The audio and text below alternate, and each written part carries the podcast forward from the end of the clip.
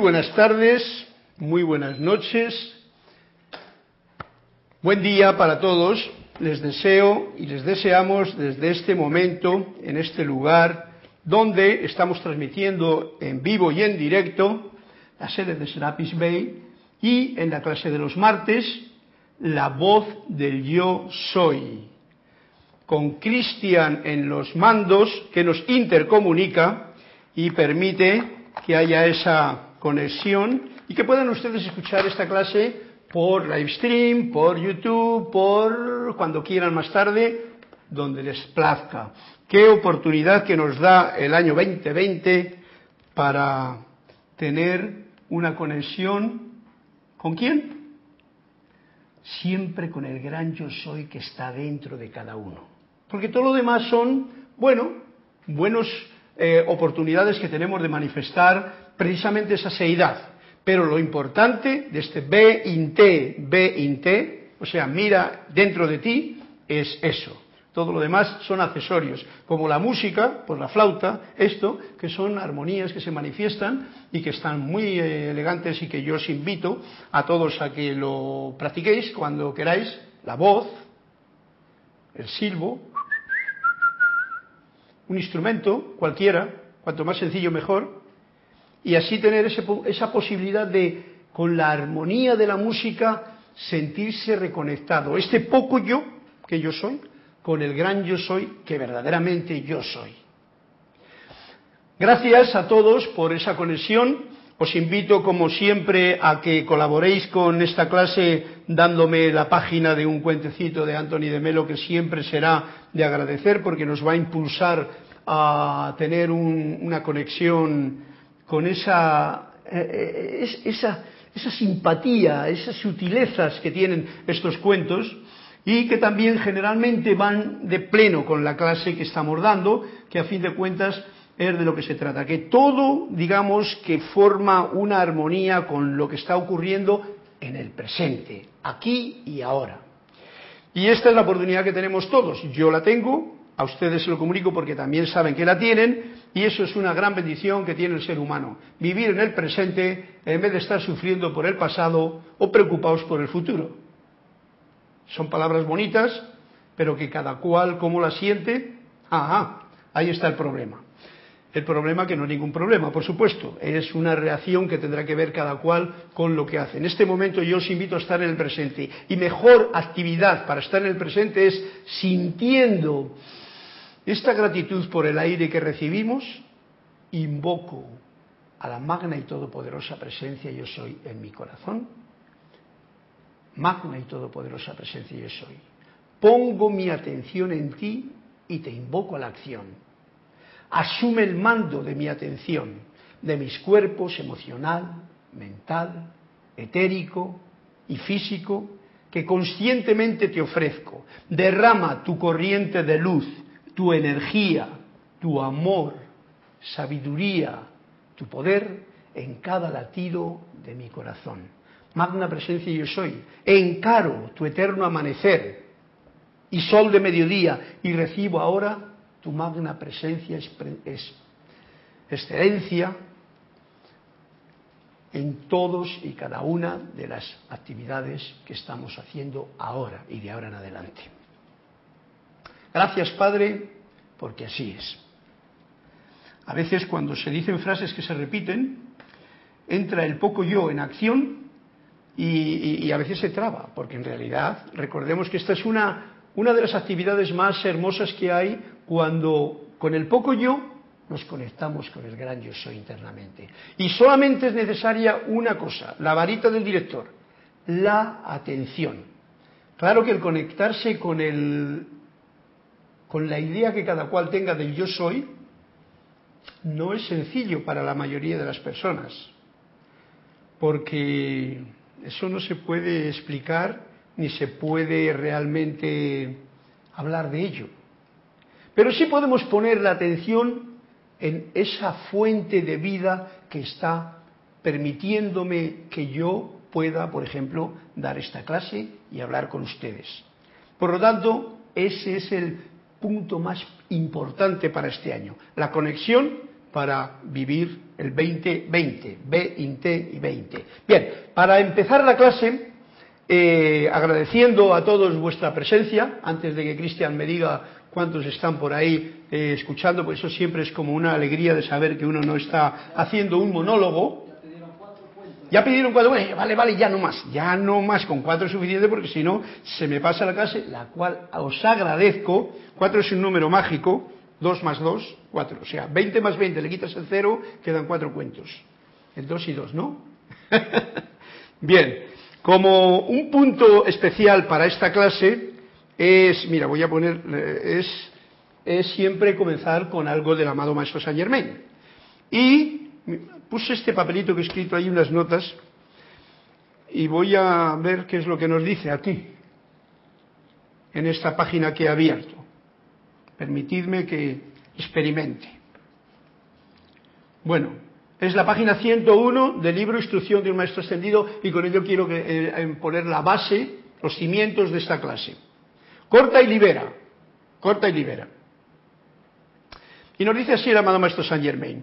Fijen de una vez por todas en sus conciencias la verdad de que cuando ustedes dan una orden como Cristos, o sea, como esa parte interna de la fuente del gran yo soy, como queramos cada cual visualizarlo, esa orden se cumple, ya que Dios es el poder que actúa. No son palabras, sino algo que podemos poner en la práctica. Repito, fijen de una vez por todas, o sea, como que lo tengamos así, tan cierto, tan cierto como, como que no lo vamos a tener cierto mientras no lo pongamos en práctica, ¿vale? En sus conciencias la verdad de que cuando ustedes dan una orden como Cristo, esa orden se cumple, ya que Dios es el poder que actúa. Esto está bien clarito de que si tú estás actuando desde el gran yo soy, desde el Cristo, desde la, mm, el cuerpo mental superior, llámalo como quieras, desde la fuente, desde esta parte interna tuya de vida y de luz, o mía, lo que uno dice se cumple. Esto reducido a las palabras, que es la frasecita que tanto se eh, vapulea aquí en estas clases, lo que pienso y siento, eso traigo a la forma. Porque esta es una forma de decir eh, eh, dar una orden. Recordemos que la palabra, la palabra es una, una herramienta mágica que tiene el ser humano, pero no la palabra solamente lo que yo digo ahora. Por ejemplo, atentos al dato, cada palabra que yo me digo a mí mismo silentemente es una palabra con poder. Y ojo al dato, eso es lo más peliagudo, porque nos estamos siempre hablando, algunos de los personajes que hay dentro de, de mí, o de ustedes, y ahí estamos la mayoría de las veces diciendo cosas que no podríamos leer dos veces si las escribiésemos sin decir, pero ¿qué, estoy diciendo yo aquí? La palabra que yo me digo internamente a mí es más importante que la que muchas veces puedo soltar afuera. Si esa palabra es una bendición, es una creatividad, es una expresión del bien, estás en armonía, esa palabra es una maravilla. Si esa palabra tiene sentimientos de culpa, tiene sentimientos de juicio contra mí mismo, contra los demás, de crítica, de condenación, en fin, ¿eh? todo lo eso del pasado, ojo al dato, traerá sus consecuencias, el poder de la palabra. Por lo tanto, nos dice el amado Maestro Saint Germain, pongan y fijen en sus conciencias la verdad de que cuando ustedes dan una orden, ¿eh? invoco tal cosa, quiero tal cosa, deseo tal cosa desde el corazón, esa orden se cumple, ya que Dios es el poder que actúa. Y yo reconozco que muchas veces, porque yo me he dado órdenes cuando era más pequeño, que pensaba que como que era un logro, ¿no? Pero que no se iba a cumplir. Yo ponía tantas dificultades en esa orden que yo estaba dando que al fin de cuentas se me han cumplido como muchos años más tarde. Cosas que yo he deseado, que es dar una orden, me he hablado a mí mismo, resulta que luego se me han aparecido. Por ejemplo, una cosa que deseaba yo era tener, no sé si lo dije alguna vez, un apartamentito, una mujercita, un pianito, todo así en hito y pequeñito. Yo era pequeñito también, entonces deseaba cositas así, que digo, uy, a ver si consigo esto. Bueno, pues de eso he tenido, pero mucho ya. Claro, ya han pasado muchos años y no se me realizaron en el momento porque yo interrumpía con mi forma de no creer en esto que dice aquí Saint Germain, con la duda, con el temor, con el no puedo, no tengo dinero, no sé qué tal cual, eh, todas esas parafernalias de estupideces que uno mismo se habla. Ojo al dato, el poder impecable de la palabra, que es uno de los datos que yo traje a colación en la clase anterior. Y nos dice, y nos sigue diciendo el amado Maestro Saint ya que Dios es el poder que actúa y Dios está dentro de uno mismo, es la fuente de vida y nosotros somos creadores. Por lo tanto, apártense de toda duda vacilante. ¿eh? Ahora ya somos más mayorcitos y yo no, que quiero una cosa, si la quiero de verdad, la quiero, la deseo y no tengo ninguna duda al respecto. Porque si yo tengo una duda, ya estoy rompiendo mi verdad ya estoy viviendo en la mentira. Y entonces la mentira pues se va a manifestar de muchas formas diferentes, pero no como yo, el yo con mayúscula, eh, podría manifestarlo. Hay que hacer esto a como dé lugar. La duda es como un estar atado a una liga de caucho, o sea, una goma, una goma que se estira y se afloja. Eso es la duda. Dice, te deja alejarte hasta cierto punto ¿eh? allí, esa duda, tú has dado una orden, y, pero te agarras a la duda, que la duda te estira y te va para allá, como que no llega, no llega la orden, no llega la orden, pero de repente te, te jala otra vez para acá, porque tú has dado una orden. Bien importante esta clase que nos está dando Saint Germain. Visualícense cortando y liberándose de toda limitación. Ojo al dato. Visualicémonos cortando y liberándonos de toda limitación. Esto es peliagudo, porque tenemos una conciencia social en la que estamos llenos de limitaciones.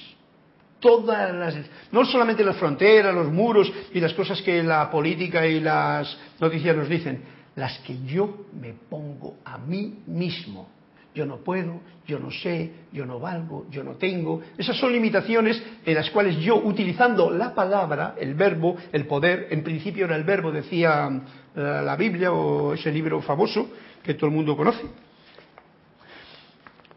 Y utilizando ese poder de la palabra, yo me limito. Y si me limito, pues ¿qué tengo? Se cumple mi verdad. Un límite. Hasta que deje de limitarme utilizando esa espada de llama azul de amor divino, la que nos han dado los maestros ascendidos el arcángel Miguel, corta y libera, una espada de azul, o sea, una decisión de certeza, porque eso es la espada, no ser que lo que veamos que la espada es aquí como a la Edad Media, con la espadita esta que fabricaron los guerreros, porque en aquel tiempo no había fusiles, ¿no?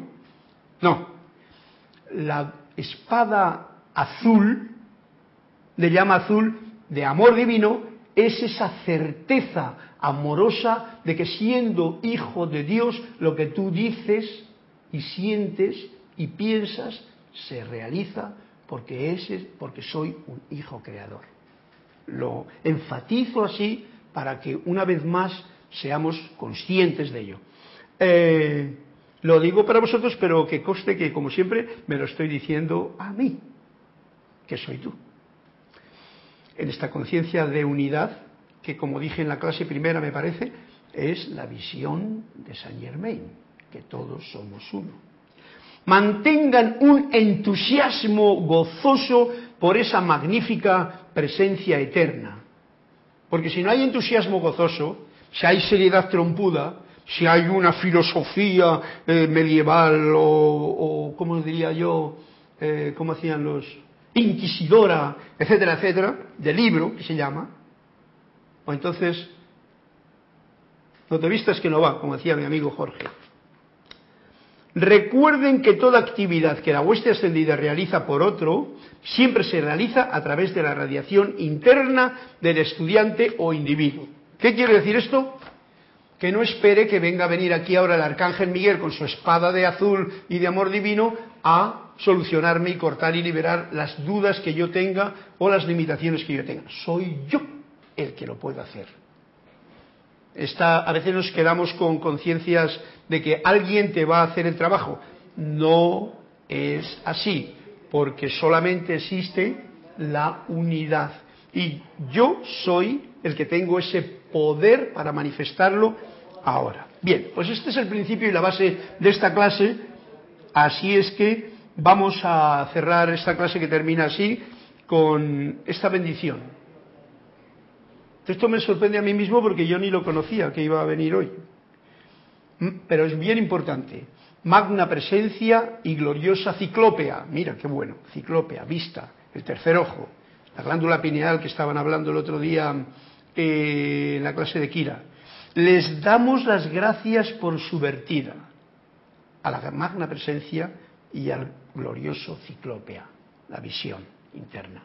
Que continúen ustedes envolviéndolo todo con su gran amor, sabiduría y poder. Derramen para estos sus hijos un, suministro ilimitado y bendiciones para toda la tierra. Con este decreto, con esta bendición, hemos expresado, y os hago partícipes para que ustedes expresen lo mismo conmigo, pues una actividad del gran yo soy con respecto a, lo, a mis limitaciones, que ya no las quiero tener y las he hecho para un lado, para que corten y liberen, y a la bendición para que eso se cumpla en todo el planeta, para todo ser humano. Bueno, pues vamos a pasar entonces a esa parte más frágil, después de esta base que nos ha dado el amado Saint Germain, y que son los cuentos de hoy. Muy importante los cuentos de cada pasar Pasar primero los hermanos que reportaron sintonía hasta ahora. reporta, reporta. Yari Vega Bernal de las Cumbres Panamá, Elizabeth Aquino de San Carlos, Uruguay, Flor Narciso de Cabo Rojo, Puerto Rico, y acá en YouTube tenemos León Silva desde Guadalajara, México. México lindo. Tenemos a Tereta eh, Yeli Leubia desde, dice, soy Lourdes Galarza, bendiciones desde... Esa es... desde Tacna, Perú. De Tacna, Perú, anda, qué bien. A, a, Paracas nos vamos a ir. Tenemos a Olivia desde Guadalajara, México, a Marlon Clemente desde Medford, Oregon, a Paola Frías desde Cancún, tenemos a Oscar Hernán Acuña desde Cusco, Perú, Juan Carlos Plazas desde Bogotá, Colombia, María Daniela eh, Venegas desde Venezuela, Leticia López desde Dallas, Texas. Entonces, los hermanos que pidieron cuentos. Bueno, pues a todos, antes de los cuentos, a todos, antes de que se me olvide, un cariñoso abrazo de luz y gracias por vuestra presencia, por reportarme vuestra situación de estar conectados y vamos a ver qué cuentos tenemos a mano. Flor pidió la página 43, te voy a decir todo y después los buscas. Flor la página 43, Elizabeth la página 46, Oli pidió la página 107 y Yari la 64. 43 y 46. Ajá, son los dos primeros. Los dos primeros. Pues vamos a empezar por el principio, que son la 43 y la 46 de Flor y el 46 de... Elizabeth. Elizabeth de Uruguay. ¿No? Bueno, gracias. Vamos a ver lo que nos da. Pues esto, esto, esta participación que hacéis conmigo de hacer ese cuentecito, pues nos orienta nos orienta y a mí me sorprende porque me permite, digamos que bucear en lo desconocido, ya que yo no conozco la página, yo no conozco el cuento siquiera. Y entonces, pues me da la idea que puedo compartir. Por supuesto, el que lo ha pedido también tiene opción para decir, oye, pues yo veo este cuento de esta otra forma. Y de esa manera, pues nos enriquecemos, nos enriquecemos todos con esa sutileza del cuento de Tony de Melo. Bien, nos dice así este cuento, Flor. ¿Qué es lo que buscas? La paz dijo el visitante. A quienes pretenden proteger su ego, la verdadera paz solo les ocasiona trastornos, le dijo el maestro. Atentos, repito. A quienes pretenden proteger su ego, el poco yo, a quienes pretenden proteger el poco yo, vamos a ponernos en la actualidad de mi clase, poco yo, ego, personalidad, eh, lo mismo, pero con las palabras actuales del 2020, poco yo es una creación mía. Muy complejo de ese, pero muy simplificado de esa forma. La verdadera paz, ¿eh? no la que uno busca allá, sino la verdadera paz, le ocasiona trastornos. Yo estoy de acuerdo con ello, pero vamos a ver qué nos dice el maestro. Y a un grupo religioso que había acudido a verle y a pedirle su bendición le dijo sonriendo maliciosamente, que la paz de Dios os inquiete siempre. Muy fino, muy fino. Estoy aquí hilar fino, Flor. Recordemos las palabras de Jesús que dijo, yo no he venido a traer la paz, yo he venido a traer la espada y la guerra entre familia y todo. ¿Por qué? Porque ese concepto, esa creencia de paz que tiene el poco yo, es como un absurdo. Por eso hay que estar bien alerta, porque estamos en tiempos de cambio y ya han cambiado todo si ha cambiado tu conciencia. Y no ha cambiado nada si no ha cambiado tu conciencia. Sigue todo en tiempo de guerra. Es muy importante este cuento para que lo consideremos lo que nos está diciendo el maestro. Y voy a hacer un poquito de hincapié. La paz verdadera solo ocasiona trastornos a aquel que se mantiene en su poco yo, en su ego, en su personalidad. Porque no tiene nada que ver con lo que el intelecto del ego piensa, que es la paz. Por eso la gente anda buscando siempre la paz. Y la paz es una estupidez buscarla. Así lo digo de claro. Todo el que va buscando la paz, ¿por qué la va buscando? Primero porque es el poco yo. El poco yo nunca está en paz, ¿vale? O sea, la personalidad, el ego, el poco yo, ya les pongo a los tres juntos aquí por si alguien entiende eh, de lo antiguo, alguien entiende de lo más menos antiguo y de lo moderno. El poco yo, que es esto que yo he hinchado de mi personalidad cada día, no entiende de paz no puede entender de paz. Porque mientras no se calle, mientras no se sienta eh, en balance equilibrado y silencioso, no se manifestará la paz, esa paz que está dentro de cada uno de nosotros. Por lo tanto, el maestro decía, ¿dónde vas a buscar la paz? Es como la gente que, que quiere que cuando esté en paz va a hacer algo. Yo os digo, si tú estás haciendo algo y no estás en paz, ¿eh? no estás en paz, casi casi te diría mejor que ni lo hagas siquiera. O detente un poquito a ver qué es lo que está pasando en esa situación. Porque la paz es un requisito de todo. Si yo estoy comiendo y estoy comiendo con las noticias, con el pensamiento, o sea, en guerra, no estoy en paz. Entonces ni la comida me aprovecha.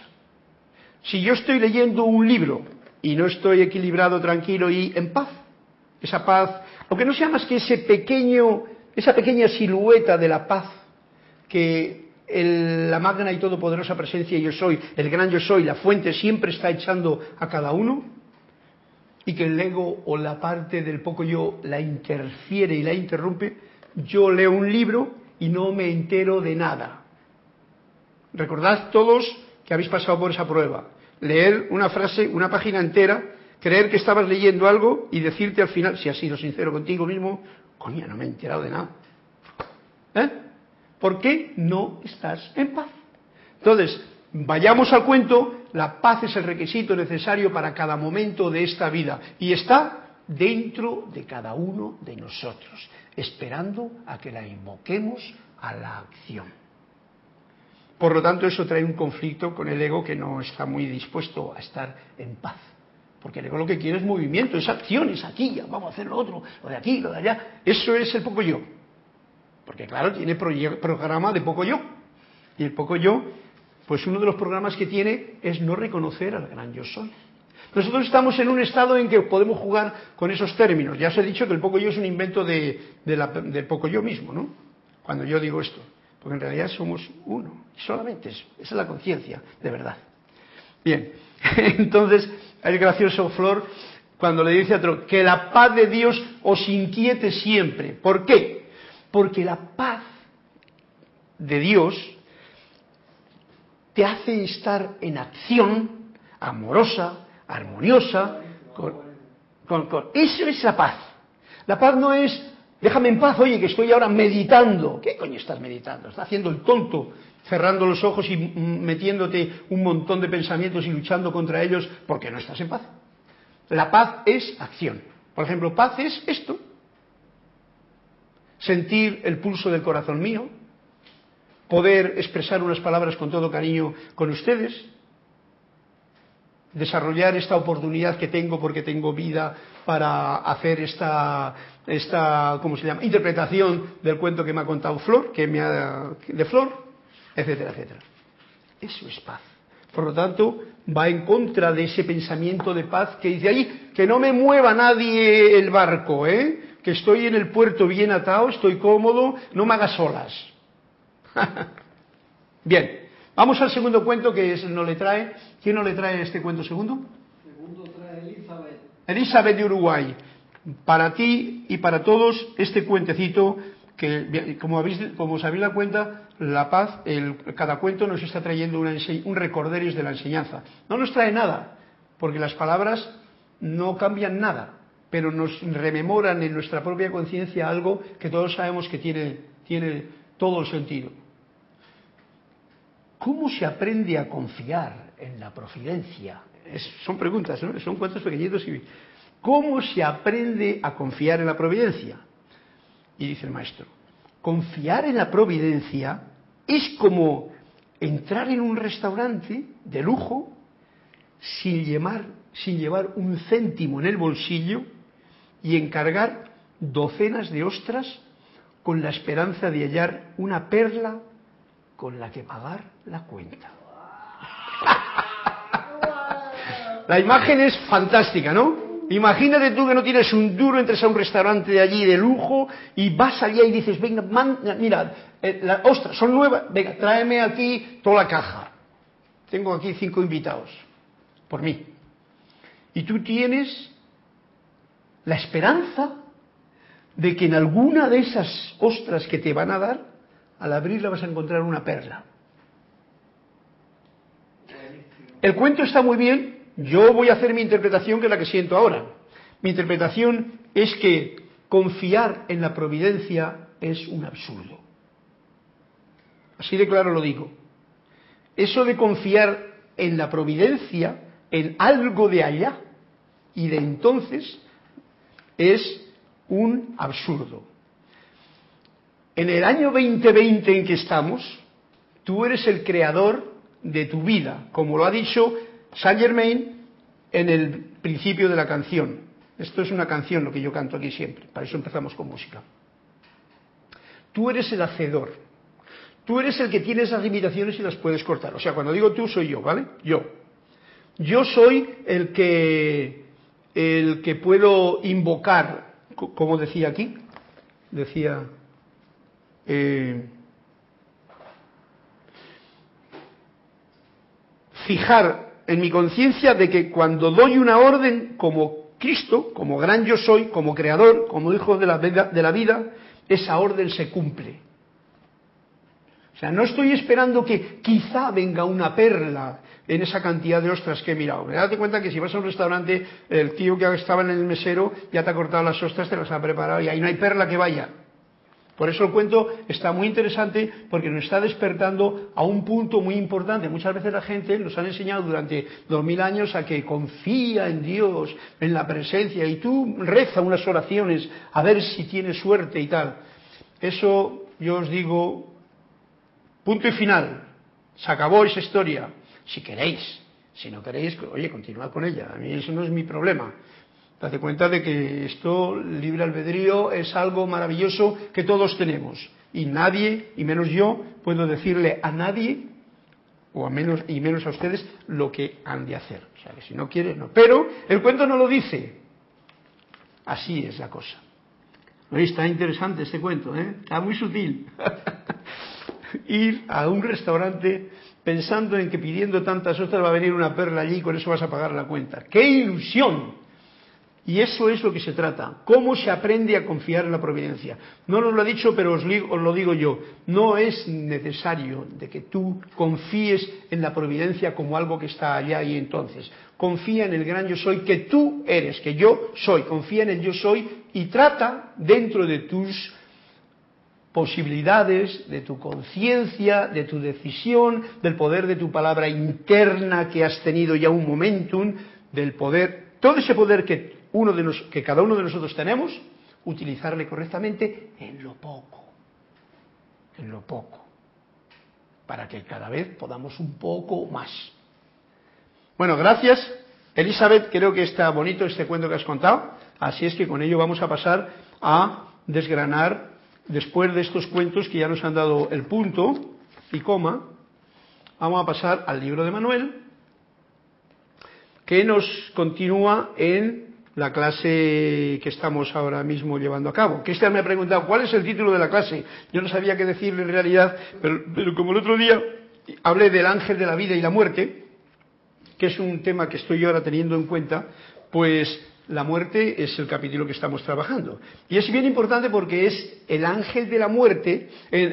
hablando de. Ahí hay mucho mexicano por ahí, lo cual me agrada mucho tener en contacto con esta. Porque yo amo México, de verdad pero amo México antes de que los españoles fuesen allí. Ese es el México que amo. Y el de ahora también, porque es lo que hay.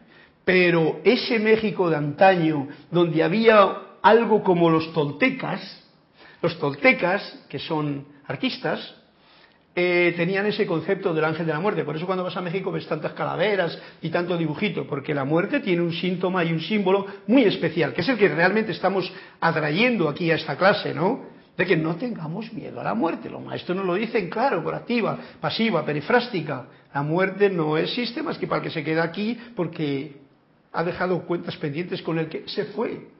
Y nos lo está diciendo de una manera muy bonita para que tengamos esa confianza, para que no tengamos miedo y para que sepamos que el ángel de la muerte está siempre aquí a tu lado. Yo recuerdo hace mucho tiempo cuando leí a Carlos Castañeda, allí cuando tenía 30 años, el viaje a Islam, las enseñanzas de Don Juan, todo eso, los, que están en México quizá lo hayan escuchado. Si sois gente joven igual no lo hayáis escuchado, pero os lo digo, a mí me tocó, y yo lo estudié mucho, todos esos libros, y me dio mucha gana de ir a México, pero no sé por qué no fui. Los que sepan saben por qué. Entonces, eh, eh, hay una de las cosas que yo tomé como consideración es tener de compañero de viaje a dos guías, al ángel de la muerte y a Jesús. Me lo tomé así como, como colaboradores míos. De vez en cuando me olvidaba de ambos, ¿no? Pero da igual, es como cuando uno reza a Dios y luego se olvida durante tres meses de él, ¿no? Ellos siempre están ahí a tu lado. esa es la clase de hoy, la muerte que es vida, ¿vale? Y por eso hablamos de vida en este capítulo de la muerte. Dime, Cristian. Paola Farías dice, eso me pasó me di cuenta que estaba esperando cuando en realidad yo comando. Ok, bien. Esa es una observación, ¿cómo se llama? Paola Farías. Paola Farías. ¿De? De Cancún. De Cancún. De Cancún. Qué bonito Cancún. Ay, te van a devolver otra vez por conocer otras cosas que hay por allí. No Cancún, el turístico americano, español. No. Eh, sí, tú comandas, yo comando, nosotros comandamos. Ojo con lo que comandas, porque lo que piensas y sientes puede ser amoroso, armonioso, o puede ser lo contrario. Te refería el cuento de que esperando que te saliera una perla, pero en verdad tú comandas, no tienes que esperar que te salga. Ah, claro, claro. No, no, estabas diciéndome la definición. Gracias, no, gracias Cristian por aclararme. Sí, tú comandas. Tú no puedes estar esperando que te venga una perla para pagar la cuenta de un hotel o de un restaurante en el que has entrado sin un duro. Eso es una negligencia grande. Bien, pues vamos al lío. Bueno, hablando de esto de lo que he traído yo aquí, tengo aquí una nota apuntada, simplemente, que esto es lo del ángel de la muerte, que nos enseña en la tradición tolteca, ¿no? Dice, se nos aparece y nos dice, todo lo que hay aquí, dice el ángel de la muerte, todo lo que hay aquí me pertenece. Eso es lo que nos dice el ángel de la muerte. Tu casa, o sea, mi casa, mi pareja, mis hijos, mi cosecha, mi trabajo, mi dinero, todo, o sea, el ángel me lo dice no mí, sino tu dinero, tu pareja, tu casa, tu coche, tus cosas, tus creencias, todo, todo eso me pertenece y me lo puedo llevar cuando quiera. Pero por ahora puedes utilizarlo. Palabras bonitas, ¿no? Ese es el ángel de la muerte. Eso es en realidad el gran yo soy. Esa es la presencia del ángel guardián, que te dice, yo te he dado un cuerpo, pero no es tuyo, no te le vas a llevar. Yo te he dado todo esto que tienes, todo lo está dando. Y uno pues, tiene que aprender a comandar desde ese punto, como dice Paola, desde el punto del el Cristo interno, como nos decía y nos recordaba Saint Germain.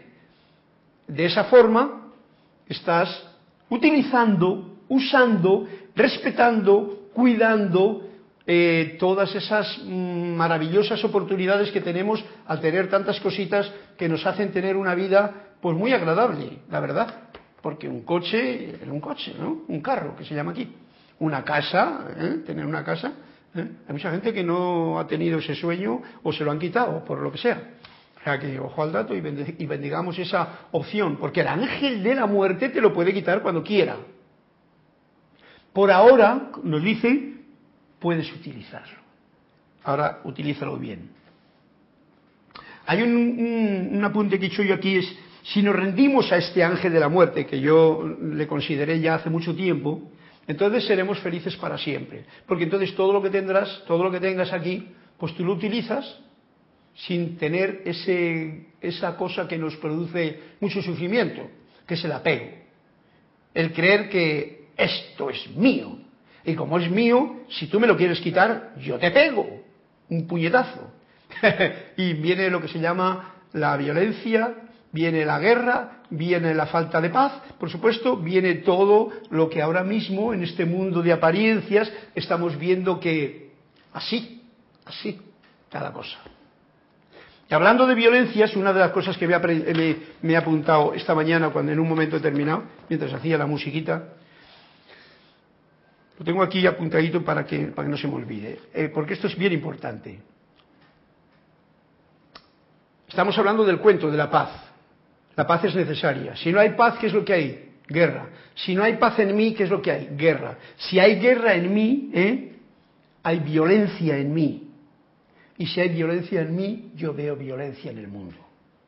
Recordemos esto.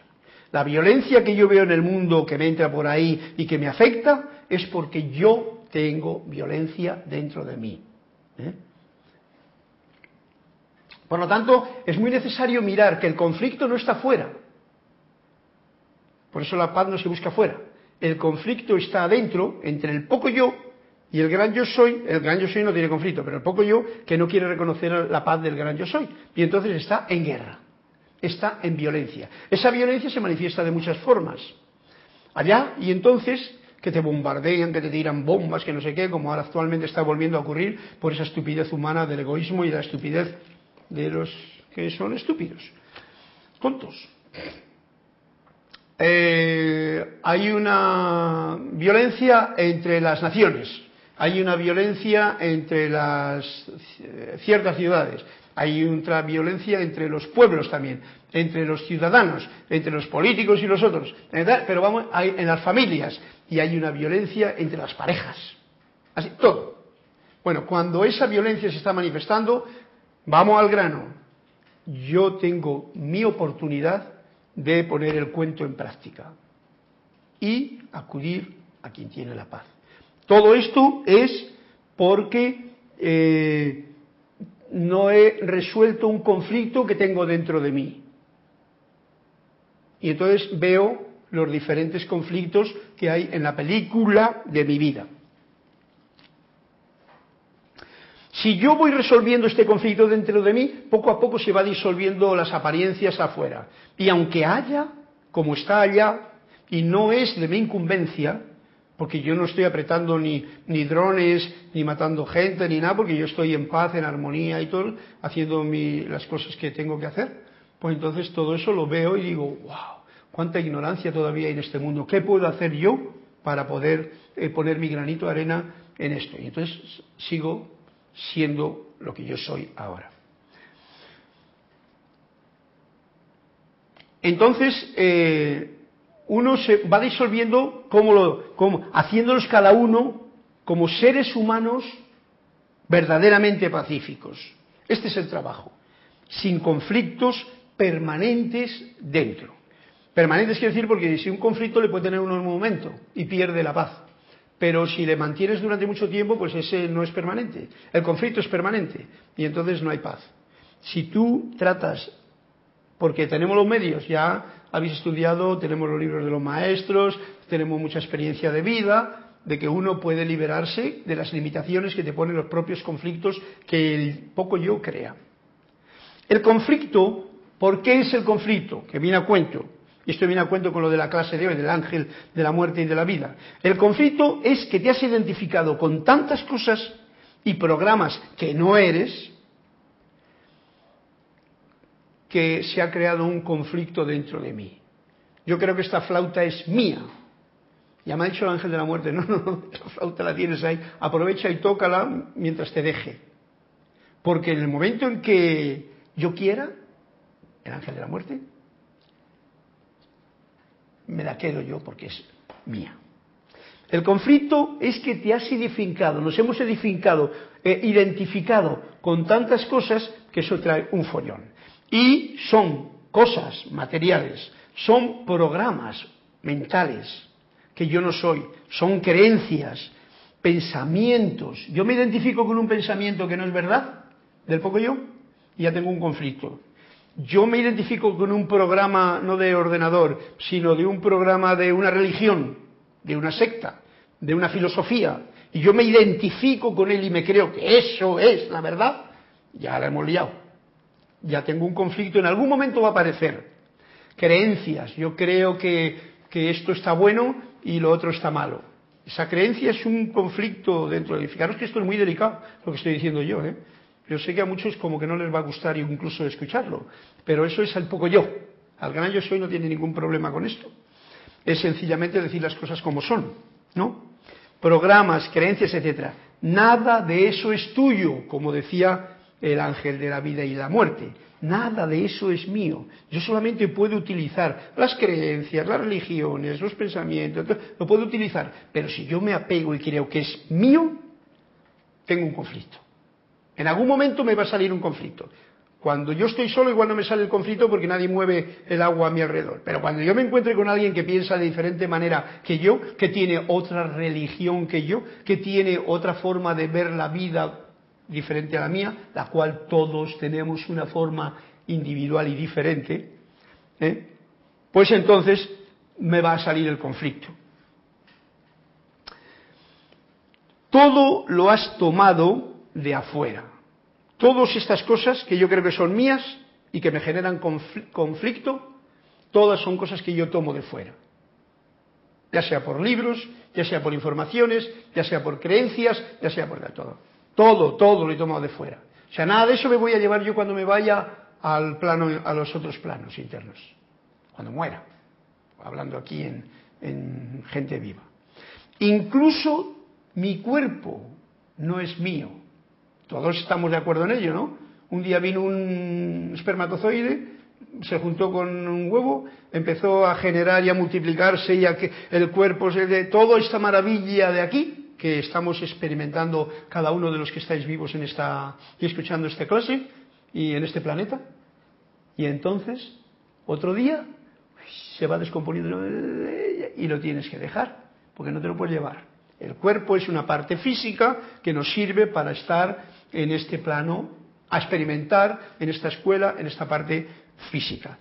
Incluso el cuerpo no es mío, pero yo creo que ese es mi cuerpo. No me toques, que este es mi cuerpo. Hombre, comparte, aprendamos a amarnos, hombre. Aquí hay tela marinera para esta generación de la edad de Saint Germain, ¿vale?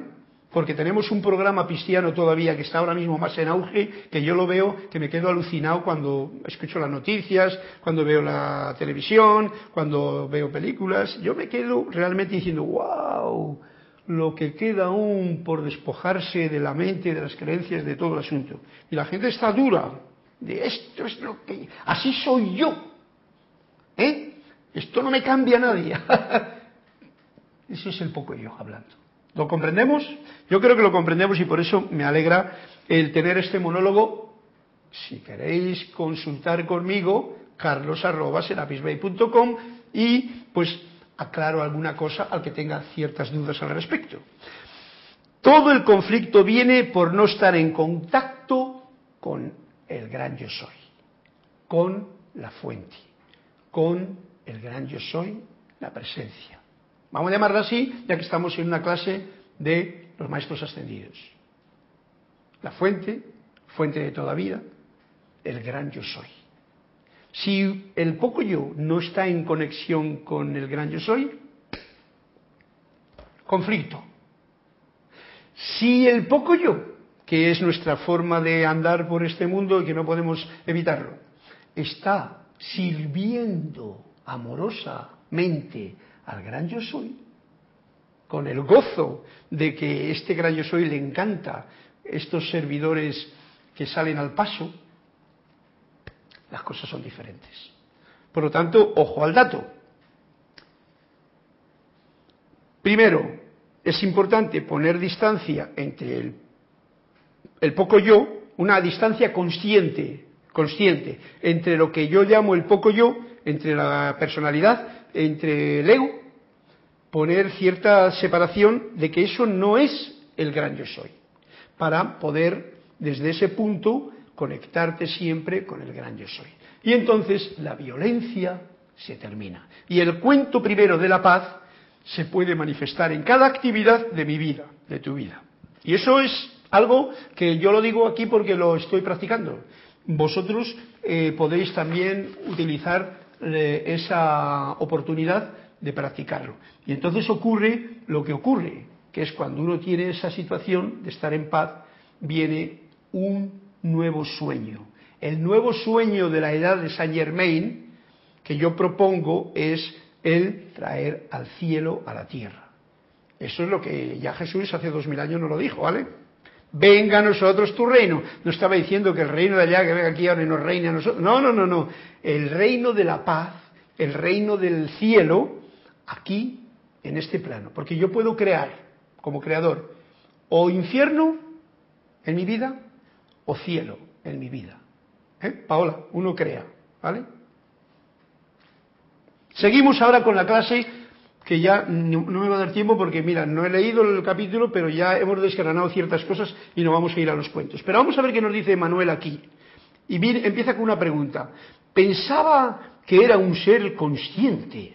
Entonces, ¿por qué me siento tan aterrado con tan solo el pensamiento de que me puedo morir? Por supuesto, esta es una pregunta del poco yo. ¿eh?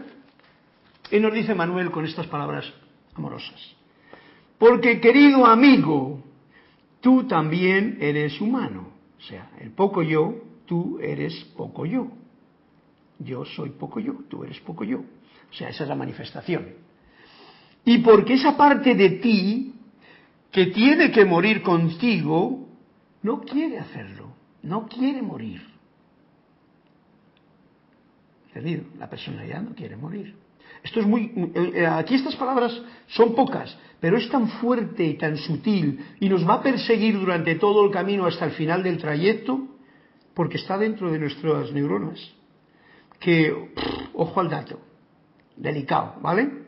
La parte de mi parte humana, la parte humana mía, mía, la tuya no lo sé, mi poco yo, no quiere morir, no quiere morir, porque creo que es mí, mía, yo, mi, mío, como decía, eh, ¿cómo se llama? Jorge, ¿no? Acuerda que hacía hincapié en el, yo, mi, mío, ese es el poco yo. ¿eh? Bien, es esa porción ese poco yo, que es una porción, un globito pequeño que hincha uno por las mañanas, que dice, soy una personalidad, soy un ser humano en el mundo físico, el yo que tanto me ha costado defender, ¿eh? títulos, estudios, aprendizajes, eh, caídas, levantadas, ese se merece la eternidad. Y no quiere morir, por supuesto. No deseo tomar ese paso hacia lo desconocido porque encima lo desconocido me da miedo. Eso es lo que dice el poco yo, eso es lo que dice la personalidad. Eso es lo que dice esa parte de nosotros que no es el gran yo soy ni la fuente. ¿Vale? Bien interesante este punto. Página 118 para el que quiera seguir esta pequeña introducción del cuento. Y nos dice Manuel, esto está muy bien, no hay nada malo en ello, eso es lo que es. Y así es la cosa. No significa, sin embargo, que la mayor parte de ti no esté iluminada. O sea, el hecho de que el poco yo, este globito que yo hincho por las mañanas y me creo que soy yo, y que va a actuar durante todo el día con los conceptos y las verdades a medias que yo tengo y las muchas mentiras que me he creído. Todo eso va a actuar durante todo el día, ¿no? Y esa parte es la que no está iluminada, pero la otra parte, el gran yo soy, que es lo que yo soy, y tú eres, sí que está iluminada. ¿Veis la diferencia? Esa es la distancia que decía yo hace un momento de poner entre lo que es el poco yo, que no está iluminado, y el gran yo soy, que es iluminación total ya, que es paz y armonía ya, aquí y ahora, ahí donde tú te encuentras. Lo está, ¿vale? Esta parte del gran yo soy, la fuente, todo eso lo está. Estoy hablando con gente que lo conoce ya, por lo menos intelectualmente. Un paso. Pero es que no se fuerza la iluminación sobre la parte de sí que no la puede albergar. Este es un detalle muy grande. No se fuerza la iluminación eh, sobre la parte de sí, de, de, mí, que no la puede albergar. O sea, yo, el gran, la presencia, por eso es lo del libre albedrío. El gran yo soy, la fuente de vida, la luz que nunca falla y que está dentro de mí y de ti, esa no fuerza nunca que el poco yo esté ya iluminado. Cuando pretende el poco yo que esa cosa ocurra, tiene un conflicto. Con él mismo en principio y con todos los demás que le rodean también. Y lo llama problema y tal. ¿Me comprendes, Cristian, lo que esto eh? es muy importante eso? Porque queremos, queremos eh, realmente iluminar al poco yo. El poco yo es el poco yo. Déjale, disfruta, dale un abracito, no le dejes que se pase demasiado y que crezca con muchos títulos y que se crea. No, recuerda que sencillamente sirve al gran yo soy. Muy sencillo. Bien, por lo tanto, no se fuerza la iluminación sobre la parte de uno que no la puede albergar, porque el poco yo no puede albergar la totalidad del gran yo soy. Esa es la parte que aquí me corresponde experimentar. La mm, dejen humana a esa parte. Y mira qué, bonito, consuélenla, o sea, al poco yo hay que mimarle, hay que darle un cariñito, hay que eh, quererle con, cuando se equivoca, cuando mete la pata, cuando eh, se enfada, cuando... Todo eso, ese es un buen momento para decir, venga, poco yo, si yo te reconozco, pero no quieras tomar tú el mando de la cosa, porque el gran yo soy es el que lleva el, el asunto. Bien, pues ya con esto lo voy a dejar. Voy a leer esta frase así sin, sin expresarla, para ir a los cuentos. Tu sabiduría superior, el gran yo soy, está lista en todo momento. Por eso digo que la paz en uno está siempre esperando. ¿A qué? A tomar ese terror que el poco yo tiene en sus brazos, mecerlo, acunarlo, acariciarlo, hasta entrar en ese estado en el estado glorioso de la muerte. Y fijaros lo que dice, estado glorioso de la muerte. Hasta entonces, al poco yo, incluso la presencia yo soy, la vida, la está mimando, la está acunando, la está acariciando, hasta que termina el viaje. Y eso está haciendo con cada uno de nosotros, seres humanos. A veces vemos que la violencia que se genera en uno mismo y que no la soluciona trae conflictos muy grandes para mucha gente. Pero el programa de problema de cada gente no es más que programas y problemas que ellos tienen. Son poco yo, que igual han crecido mucho y tienen mucho conflicto, pero no el tuyo ni el mío. Y eso no quiere decir que sea uno egoísta, eso quiere decir que se da cuenta de las dos cosas. Se da cuenta del sufrimiento de esta vida, se da cuenta de, de la ignorancia de este mundo, se da cuenta de que la verdad está dentro del propio corazón y que no hay que hablar de ella, porque no puedes hablar de ella, pero puedes sentirla. Y eso es lo que os invito. Y vamos a, vamos a jugar ahora con los dos cuentos porque seguimos la clase pues el próximo día, ¿no? A ver qué otros dos cuentos tenemos por ahí para terminar la clase. Olivia 107. 107. Hoy ya me he apuntado al libro este así porque este no me falla, ¿vale? 107. Olivia. ¿Y, y Yari? 64. 64. Bueno, pues con estos dos cuentos, que espero que iluminarán también todo lo que hemos estado tratando en esta clase, pues ya se nos acabó el momento y el tiempo. Así es que vamos a ver lo que nos dice Olivia este cuento. Gracias por estar ahí y por compartir conmigo y con todos este cuento que nos trae aquí Tony de Meno. Alguien preguntó al maestro qué significaba acción desinteresada. Y él respondió, la acción que es querida y realizada por sí misma no por el reconocimiento, por la utilidad o por la ganancia que pueda reportar. Olivia, yo no sé, pero estarás, eh, estarás de acuerdo con esta definición y esta definición yo estoy totalmente de acuerdo también. Porque muchas veces la gente se cree que una acción desinteresada es darle a alguien un dinero, así que te lo está pidiendo, y tú como que ni le miras ni al dinero que das ni a lo otro. Eso no es acción desinteresada. La acción desinteresada, y lo repite el maestro, mirad, que es bien importante, es esa acción que es querida. O sea, por ejemplo, esto que estoy haciendo yo es desinteresado porque yo lo quiero. Esto que está haciendo Cristian es desinteresado. Esto que estás haciendo tú, escuchando la clase, es desinteresado. Esto es una acción, es querida. Y ahora, se está realizando por sí misma. ¿Veis? Yo no tengo ni que prepararme las clases. Yo vengo aquí, vosotros colaboráis conmigo con los cuentos, las cosas van saliendo, ¿eh? hago música y, ya está. Y realizada, esto es un ejemplo, un ejemplo de la hora, y realizada por sí misma, se realiza ella sola. Esto es como el agua que fluye por el río que va hasta el mar. Eh, no es realizada por un reconocimiento. Yo no tengo ningún interés en ningún reconocimiento, en decir, mira que te he dicho.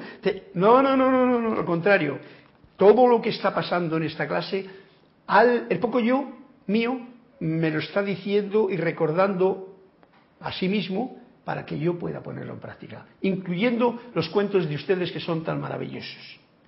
No por el reconocimiento, por la utilidad. Oh, esto va a ser útil porque va a cambiar a mucha gente. Estupidez. Esto no cambia a nadie.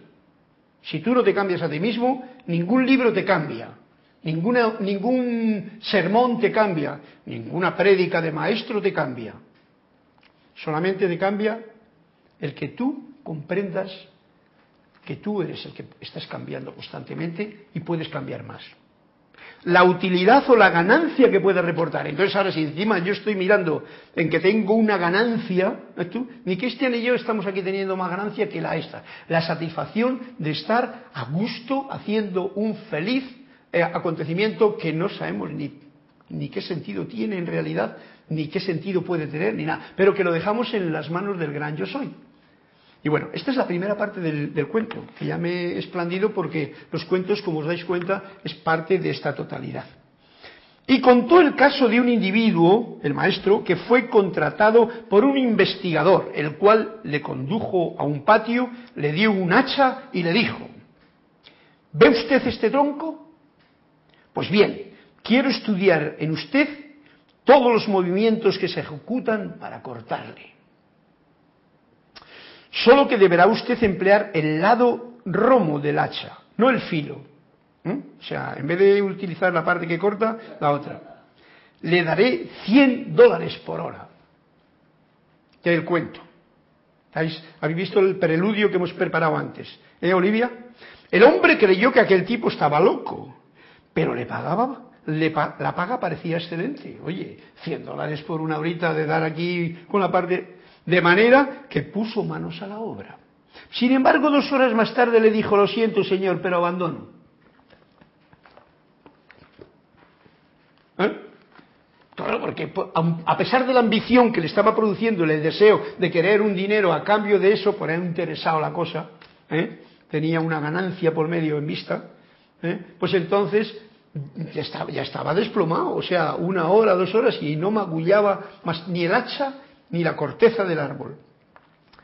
El hombre creyó que aquel tipo estaba loco, pero la paga parecía excelente, de manera que puso manos a la obra. Sin embargo, dos horas más tarde le dijo, lo siento, señor, pero abandono. ¿Qué pasa? ¿No está usted conforme con la paga estipulada? Le daré el doble. más. No es eso, dijo el otro. La paga está bien.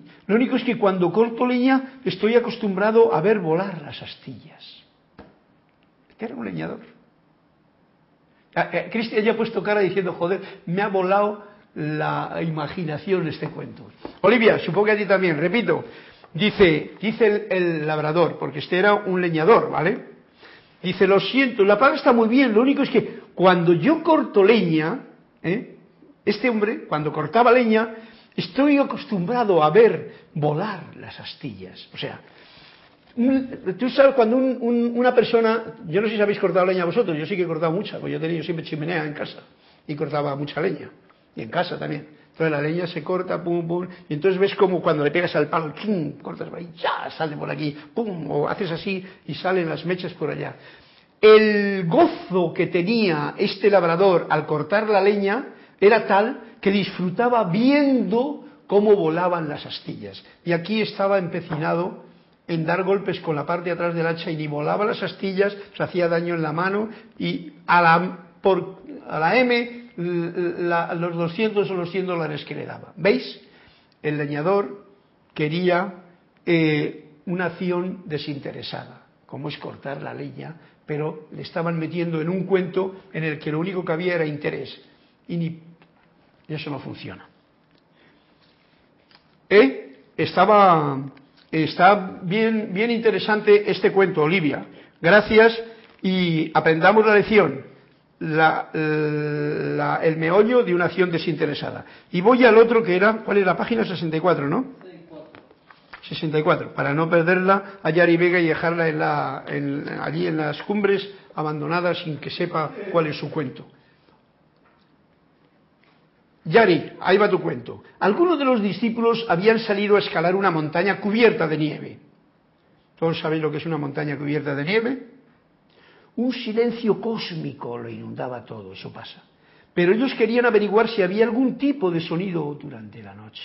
Siempre en las montañas de nieve hay un, a, no ser que haya árboles y entonces suenan, suena la brisa de los árboles, que es, que es muy fuerte además, ¿no? Pero si es una nieve como la de Sierra Nevada, allí en Granada, en donde yo iba a esquiar,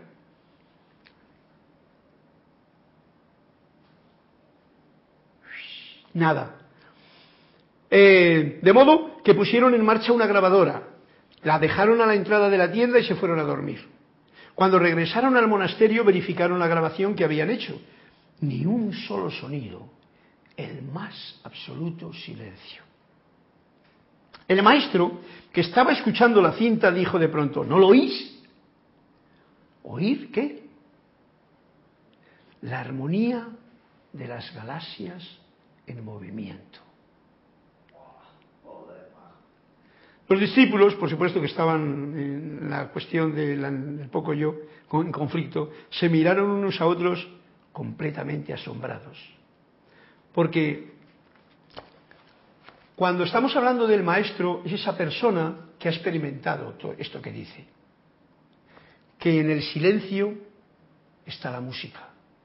Que en el silencio del yo soy está la grandeza de eh, eh, en el silencio del poco yo, perdón, en el silencio del poco yo está la grandeza del gran yo soy. Y eso es todo música. Música cósmica que aún nosotros que estamos cargando con el poco yo no tenemos la capacidad de escucharla, a no ser de aquellos osados que rompen los límites de lo establecido para ir más allá y guardar ese silencio en sus propias vidas. Gracias, Yari, por este cuento, que guardemos ese silencio que nos lleva a manifestar en lo externo ese, como decía aquí, ese, esa armonía de las galaxias en movimiento, esa música de las esferas y esa paz que nos decía el cuento de, de, de Flor, Narciso, del principio de la clase. Y que así se manifieste en nosotros lo que yo hago para terminar la clase. Juzgo menos, agradezco más y elijo siempre y en cada momento el amor. Gracias Padre, gracias a la luz de Dios que nunca falla gracias Cristian y gracias a todos ustedes. Un fuerte abrazo y hasta la próxima oportunidad que tengamos.